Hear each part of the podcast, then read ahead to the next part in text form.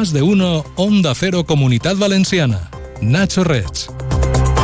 Buenos días. Una semana después de la tragedia del incendio del barrio de Campanar de Valencia, los afectados han recibido ya las primeras ayudas aprobadas por la Generalitat. Son las que se destinan a gastos de primera necesidad. En Valencia este viernes arrancan las mascletas de las fallas en la plaza del Ayuntamiento. Hoy, en la primera de ellas, habrá un recuerdo especial para las 10 víctimas mortales con un minuto de silencio y sin ambientación previa al espectáculo. Hasta las siete y media, como cada día, repasamos la actualidad más destacada en la comunidad.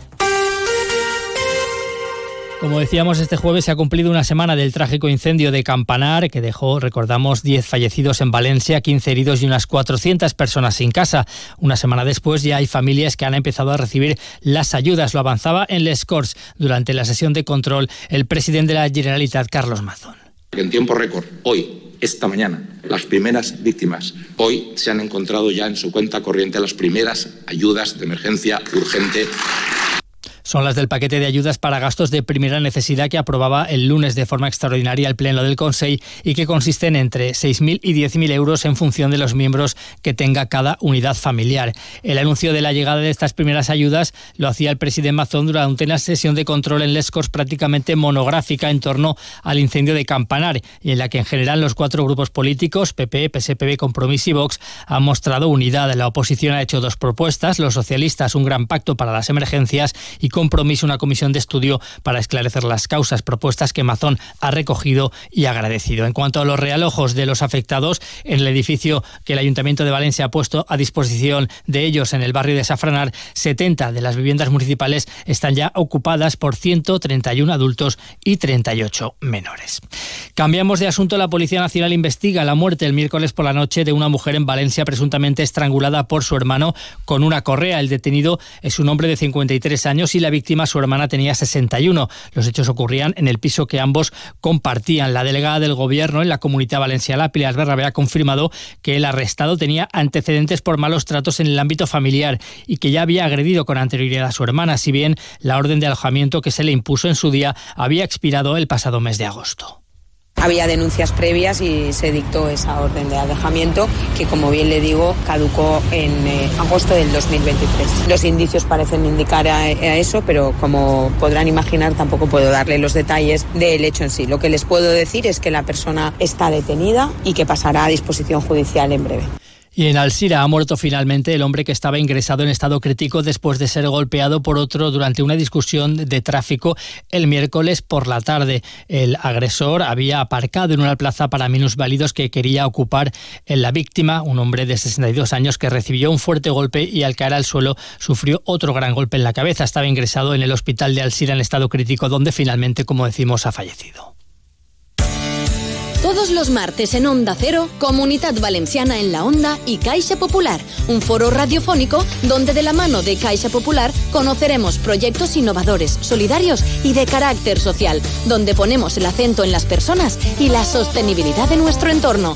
Todos los martes en Onda Cero, a partir de las dos y media, Comunidad Valenciana en la Onda y Caixa Popular.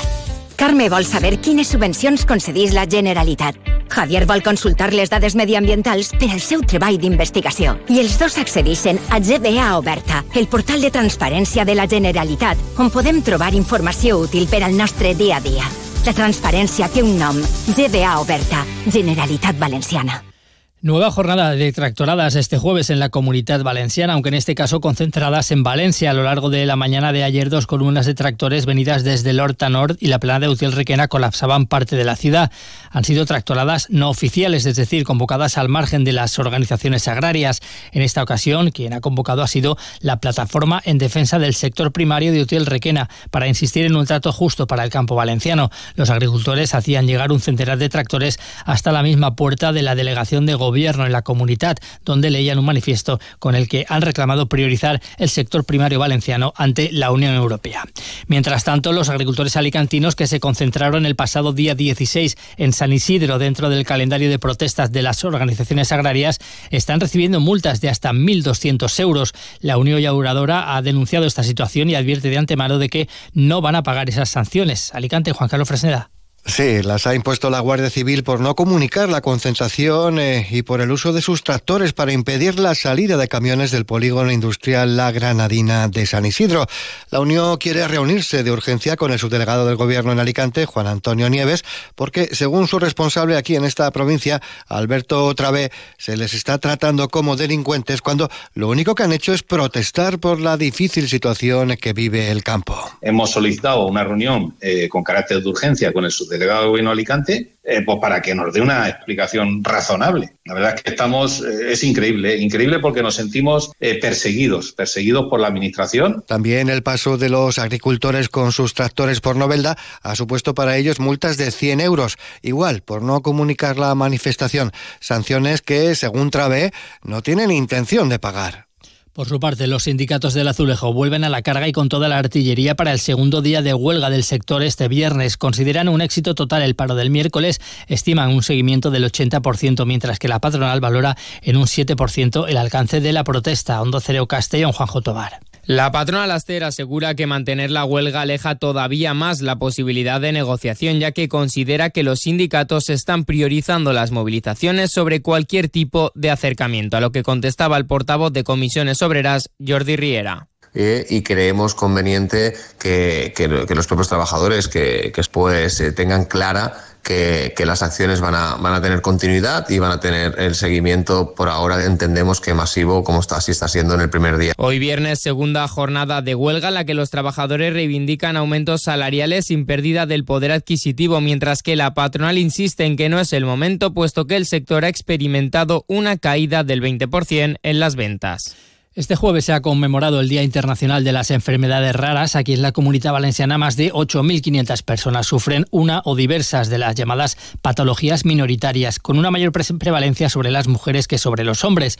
La ELA y la fibrosis crística son dos de las enfermedades raras más diagnosticadas en nuestro territorio y para las cuales todavía no hay cura. Es por eso que la Federación Española de Enfermedades Raras hace un llamamiento a invertir en investigación para la mejora del diagnóstico y de la prevención. Isabel Motero es su directora diagnosticando precozmente, investigando y proponiendo tratamientos y terapias que sin duda alguna impacten en la calidad de vida de las personas que la padecen. La prevención en enfermedades raras es investigación, la Federación Española de Enfermedades Raras agradece los avances hechos hasta ahora, a pesar de que a la vez continúan pidiendo resultados reales. Su presidente Juan Carrión insiste en la necesidad de que la sanidad pública, también la valenciana, ponga en marcha departamentos específicamente dirigidos al tratamiento de este tipo de enfermedades. España deje de ser el único país en Europa que no dispone de la especialidad médica y de laboratorio de genética. Esto tiene que ser clave, es decir, lograr la especialidad de genética médica y de laboratorio tiene que ser una prioridad en este año 2024. Una reivindicación histórica que llevamos décadas los pacientes transmitiéndosela a los responsables de las administraciones más cosas, la Consejería de Sanidad comienza hoy a administrar la vacuna frente al rotavirus a los bebés que han nacido a partir del 1 de enero de este año. El pasado 15 de febrero, la Comisión de Salud Pública del Consejo Interterritorial del Sistema Nacional de Salud aprobó el calendario común de vacunaciones para este año, en el que se incorpora la recomendación de vacunar frente al rotavirus a los lactantes. La Comunidad Valenciana es la primera autonomía que adopta esta decisión desde que se aprobó esa recomendación.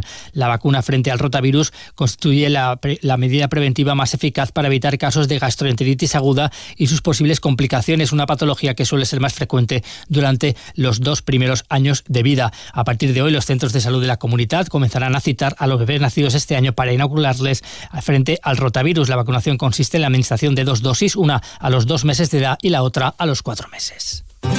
Tiendas Milar le ofrece la información del tiempo. Hoy predominará el cielo despejado en toda la comunidad, con viento del noroeste moderado a fuerte y rachas muy fuertes en Castellón por la mañana, temperaturas en descenso en el interior, sin cambios en el resto, máximas que en las capitales de provincia serán de 21 grados en Alicante y en Valencia y de 19 en Castellón. En Milar sabemos lo que te importa. ¿Sabías que el aire acondicionado con bomba de calor es la mejor opción para tus necesidades de calefacción en invierno? Ahorres energía, reduces emisiones, dinero en tu factura y tendrás control preciso de la temperatura todo el año. ¿A qué estás esperando? Ven a tu tienda Milar, pídenos presupuesto y olvídate de pasar frío en invierno y calor en verano. Aquí lo dejamos, siguen ahora escuchando más noticias de España y del mundo en Onda Cero.